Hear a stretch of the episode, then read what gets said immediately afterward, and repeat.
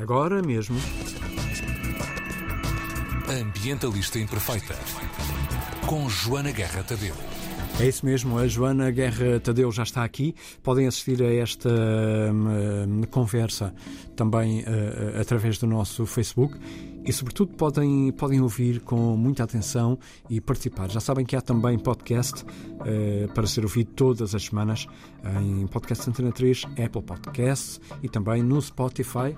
Olá, Joana. Olá, bom dia. Bom dia. Tudo, Tudo bem? Tudo. E tu? Também, tudo bem. Só um bocadinho indignada aqui com um turismo um bocadinho à frente, o turismo espacial. Um, um bocadinho selvagem, não é? Um bocadinho selvagem.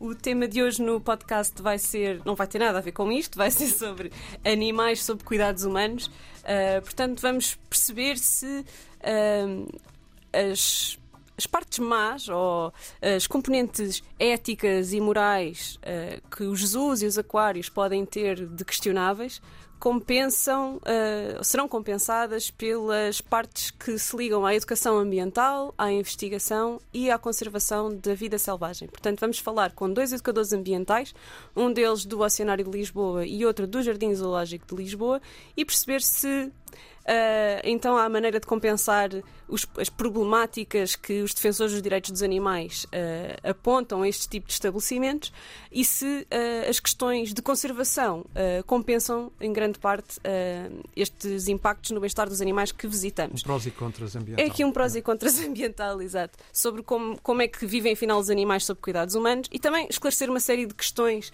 por exemplo, uh, um chimpanzé que se ri não está feliz, está zangado. Uh, os suricatas não podem ser separados porque senão uh, aqueles que desaparecem consideram o resto da como é que será um conjunto de suricatas? Será uma manada? Não, com certeza que não. Não sei como é que se diz. Sei. Podemos descobrir isso no podcast Olha, logo à tarde.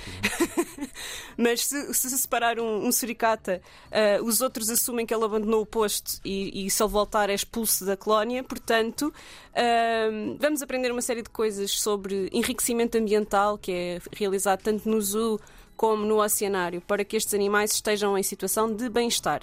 Que é outra coisa uh, curiosa que podemos discutir também logo, que é esta diferença entre bem-estar animal e direitos dos animais, que não são sinónimos, e vamos também discutir isso. Mas uh, o tema da semana passada foi turismo e eu consegui conter-me e não falei na viagem espacial do Jeff Bezos. Uh, para quem não sabe, Jeff Bezos foi, foi ali tipo, tocou na pontinha da atmosfera. Foi ali e voltou, não é? Foi ali. Exatamente, e voltou. E essa pequena viagem custou 2,54 milhões de dólares por minuto.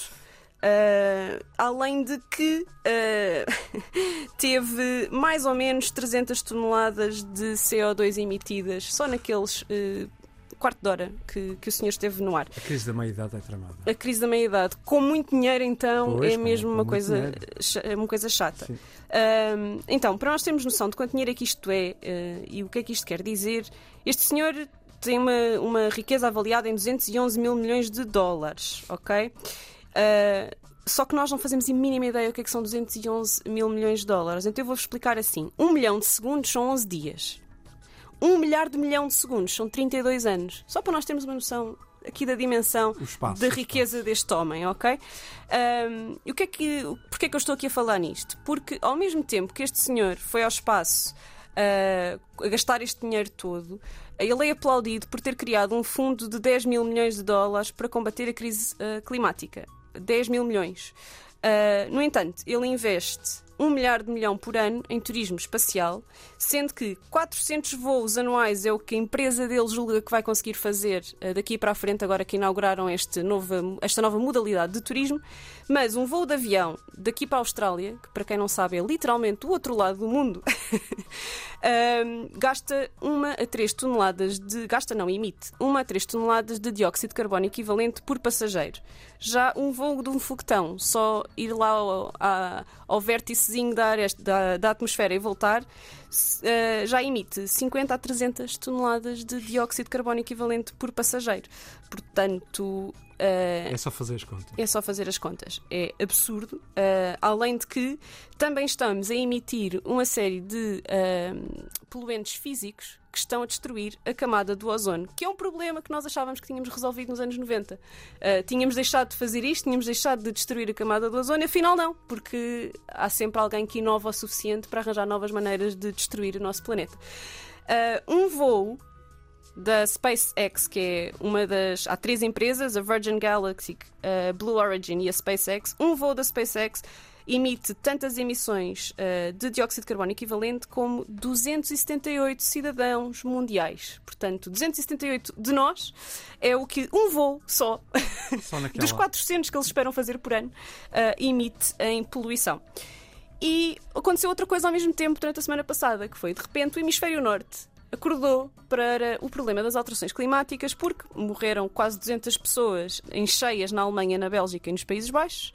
Houve secas sem precedentes numa série de países também do hemisfério norte e houve incêndios florestais como nunca, ainda piores do que aqueles que nós andamos a ouvir que são como nunca há 10 anos, nos Estados Unidos e no Canadá.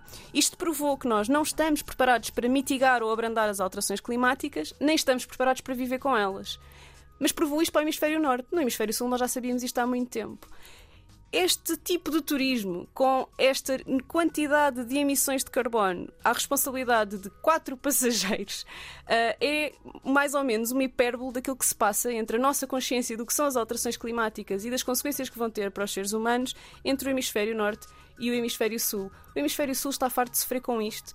Os países mais pobres estão fartos de sofrer com isto, sabem muito bem o que é viver com alterações climáticas e o que é não ter resiliência para lidar com elas, mas parece que só a semana passada é que nós aqui no hemisfério norte, nos países mais ricos, percebemos. Começamos a pensar o sério, Espera é? lá, isto afinal é real. Isto, isto afinal também nos acontece a nós.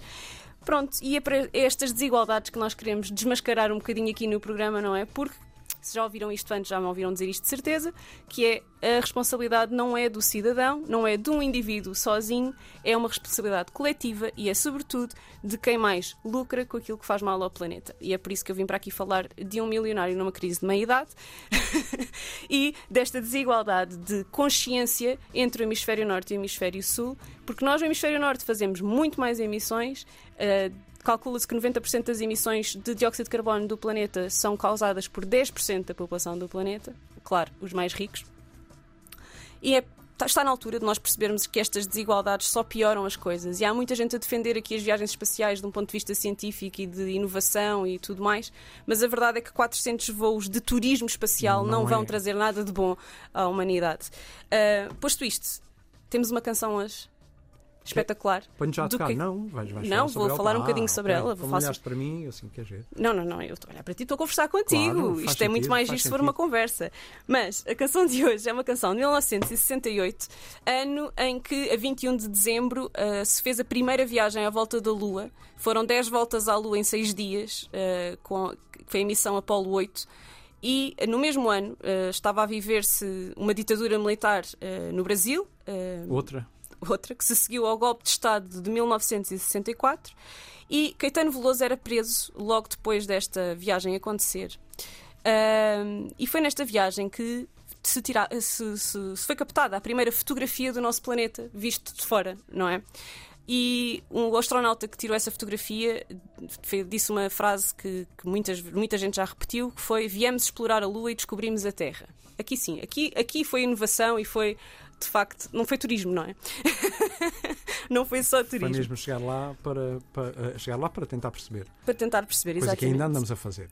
E poucos, 14 eh, dias depois de entrar em vigor o ato institucional número 5, que, institu que basicamente institucionalizou a tortura no Brasil uh, à luz daquela ditadura militar, uh, Caetano Veloso e Gilberto Gil são presos, uh, são presos políticos e a ex-mulher, a primeira mulher de Caetano Veloso, Dedé, uh, consegue enviar-lhe uma revista onde está essa fotografia da Terra.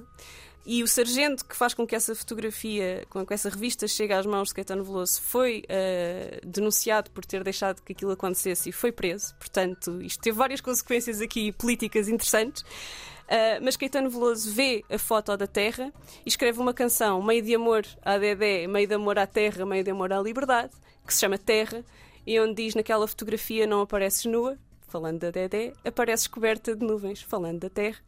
Uh, e esse tema que vamos ouvir hoje aqui para juntar estes temas todos tão diferentes, mas todos ligados e que não têm, têm tudo a ver com desigualdades e com a opressão de uns sobre outros.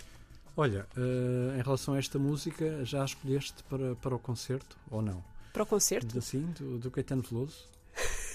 não? Pronto, está bem. Fica para depois então.